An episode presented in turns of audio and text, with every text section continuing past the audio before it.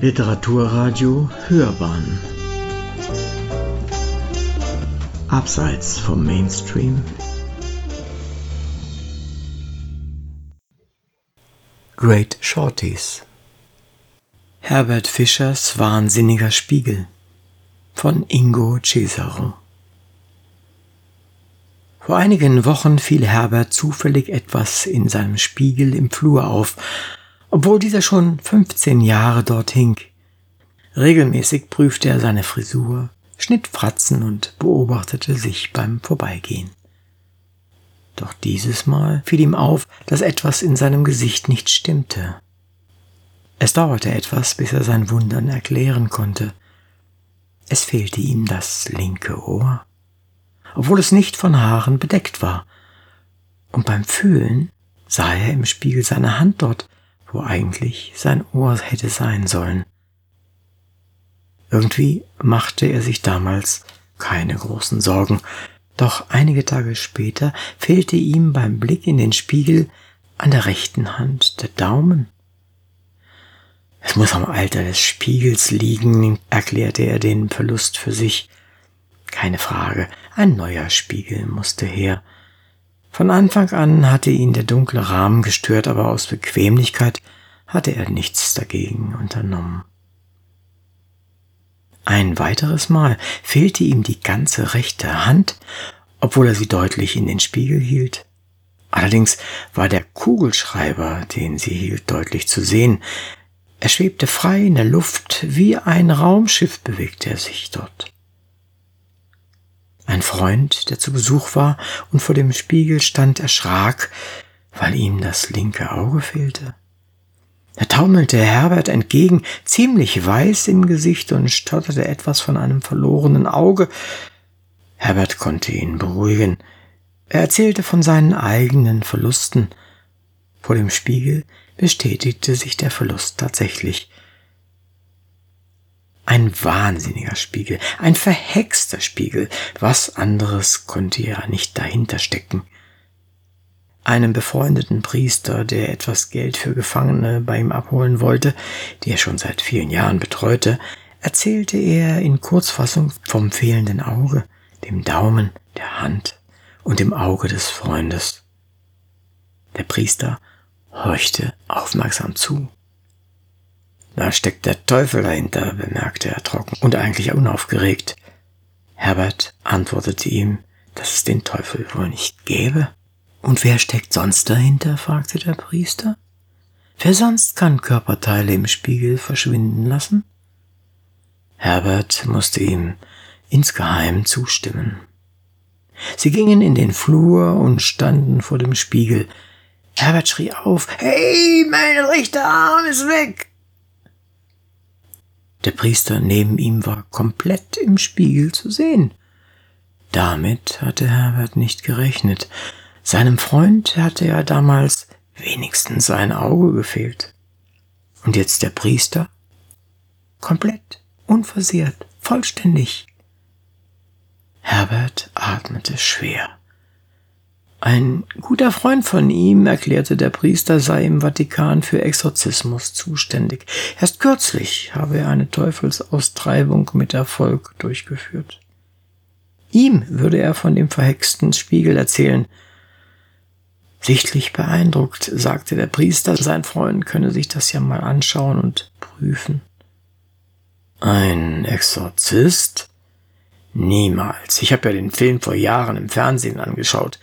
Ekelhaft. Ach, das war ja nur im Film. Natürlich viel übertrieben. Aber mein Freund arbeitet an der Front gegen den Teufel, erwiderte der Priester. Und zwar schon Jahr ein und Jahr aus. Immer wieder sei er zu Leuten gekommen, die Seltsames erfahren hatten. Unerklärliches. Aber keine Sorge, es wird dich nichts kosten, ergänzte er. Der Vatikan übernimmt alle Kosten. Sie stellten sich nochmal beide vor dem Spiegel im Flur auf. Herberts Gesicht sah irgendwie eigenartig aus. Erst als er seinen Mund suchte, erkannte Herbert, was ihm fehlte. Sein komplettes Gesicht fehlte ihm. Auf seinem Hals war nichts, nur seine Haare und sein dünner Schnurrbart schwebten in der Luft. War er vielleicht doch verhext? Oder der Priester, der ihn in eine Falle locken wollte mit seinem falschen Exorzisten? Der Priester riss ihn aus diesen wirren Gedanken heraus.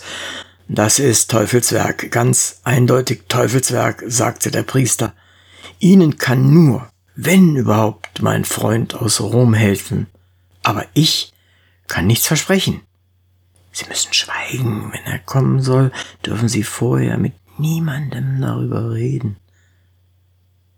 Herbert wollte dem Priester aus Dankbarkeit die Hand drücken, aber sie fehlte ihm. Er sah im Spiegel nur seinen Arm und die Hand des Priesters, die etwas umfasste. Herbert setzte seine Lesebrille auf, seine Hand blieb aber weiter verschwunden. Er hatte vergessen, dass auch sein Gesicht im Spiegel nicht zu erkennen war.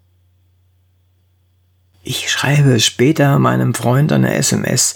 Ihr Fall ist wirklich sehr ernst und verträgt keinen Aufschieb. Und verträgt keinen Aufschub, sagte der Priester. Ja, Herbert zögerte immer noch mit seiner Zusage. Ich möchte erst noch mal darüber schlafen, sagte er zum Priester, der schon in der Haustür stand. Warten Sie aber nicht zu lange, drängte der Priester und war dann verschwunden. Das Geld, das er sammeln wollte, hatte er ganz vergessen. Herbert schlich sich am Spiegel vorbei ins Wohnzimmer. Er traute sich nicht, heute nochmal in den Spiegel zu schauen. Er wollte erst mal klare Gedanken fassen. Bis zum Nachmittag schaffte er es, nicht in den Spiegel zu schauen, obwohl er einige Male an ihm vorübergehen musste. Doch dann konnte er sich nicht mehr zurückhalten. Aus reiner Neugierde guck ich mal. Und was sah er? Hm, eigentlich die falsche Frage. Es ging darum, was er nicht sah. Was fehlte? Sein Hals? Es war furchtbar. Sein Kopf schwebte völlig über seinem Körper, aber völlig ohne Kontakt. Herbert drehte sich um, sein Kopf und sein Körper drehten sich auch. Er schrie entsetzt auf, rannte ins Schlafzimmer und warf sich weinend aufs Bett. Da muss der Teufel dahinter stecken, war er sich jetzt sicher. Es ist ein Teufelsspiegel, ein wahnsinniger. Aber warum einen Exorzisten, überlegte er, nachdem er sich etwas beruhigt hatte. Mit seinem Nachbarn Friedrich trug er später den verhüllten Spiegel in den Hof. Wie ein Wahnsinniger schlug Herbert mit einem Hammer auf den Spiegel ein. Das Glas splitterte. Es ist wie bei einem ganz normalen Spiegel, stellte Herbert zufrieden fest. Friedrich war entsetzt. Ihm hatte der Spiegel sehr gut gefallen und er hatte schon einen Platz dafür in seiner Wohnung in Gedanken ausgesucht. Das war zu spät, er war total zertrümmert. Natürlich hätte Herbert seinem Nachbarn seinen Wunsch erfüllt, aber einen Wahnsinnsspiegel wollte er nicht verschenken. Tage später kaufte Herbert einen neuen Spiegel. Er hatte die gleichen Maße, nur die Einfassung war aus Eiche Natur. Im Geschäft und beim Hochtragen vermied Herbert es, in den neuen Spiegel zu schauen. Nachdem er im Flur an der Wand befestigt war, wagte Herbert einen Blick. Ihm wurde schwarz vor Augen, er taumelte und versuchte noch, sich an der Wand festzuhalten. Es gelang ihm aber nicht. Das darf nicht wahr sein. Ihm fehlt der rechte Arm und der linke Arm. Seine Hand bewegt sich im Spiegel frei wie ein Vogel in der Luft, ohne Verbindung zum Körper. Ein seltener Vogel, dachte Herbert. Mit der rechten Hand wollte er jetzt seine linke Hand einfangen. Es gelang ihm, aber nicht im Spiegel. Weinend brach er zusammen. Am nächsten Morgen wurde er von seinem Nachbarn gefunden, der sich den neuen Spiegel nochmal anschauen wollte. der verständigte den Notarzt. Herbert brauchte einige Zeit, sich zurechtzufinden, als er im Krankenhaus erwachte. Mit Hilfe einer Krankenschwester fand er sich ganz langsam zurecht. Bald war er sich sicher, dass alles mit dem neuen Spiegel zusammenhing, den er gekauft hatte. Wieder so ein wahnsinniger Spiegel. War nur ein Exorzismus die letzte Hoffnung? War das seine Rettung? Er stand vom Bett auf und schleppte sich mühsam ins Bad. Im Spiegel über dem Waschbecken erkannte er sich nicht. Er erkannte sein gestreiftes Nachthemd und seinen Hals. Sein Kopf fehlte völlig. Wieder brach er ohnmächtig zusammen. Als er erwachte, fasste er mit beiden Händen an seinen Kopf. Er fühlte ihn, fühlt sein Gesicht, seine Ohren. Alles war da, nur nicht im Spiegel. Kriechend schaffte er den Weg zurück ins Bett. Die Mitglieder der Visite unter Leitung des Chefarztes diskutierten seinen Fall am Bett laut und heftig.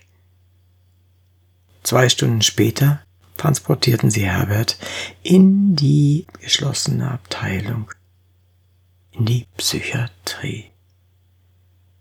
Dort machte der Oberarzt Herbert klar, dass er die nächsten Wochen hier verbringen müsste.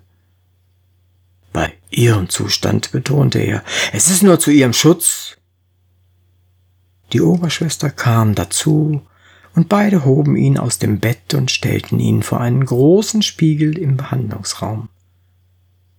Beide hielten ihn an den Armen fest. Herbert fühlte ihren starken Griff. Na, fragte der Oberarzt lachend, fehlt Ihnen etwas? Herbert sah den lachenden Oberarzt und die grinsende Oberschwester im Spiegel. Nur sich. Sich fand er nicht. Na sehen Sie, sagte der Oberarzt. Nein, nein, stöhnte Herbert. Sie konnten ihn nicht festhalten. Herbert stürzte besinnungslos zu Boden und verschwand. Sie hörten Great Shorties. Herbert Fischers Wahnsinniger Spiegel von Ingo Cesaro. Es sprach Uwe Kulnig.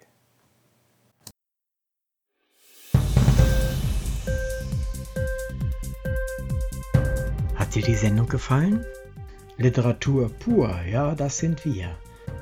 Natürlich auch als Podcast. Hier kannst du unsere Podcasts hören. Anchor, Spotify, Apple Podcast, iTunes, Google Podcasts, radio.de und viele andere mehr.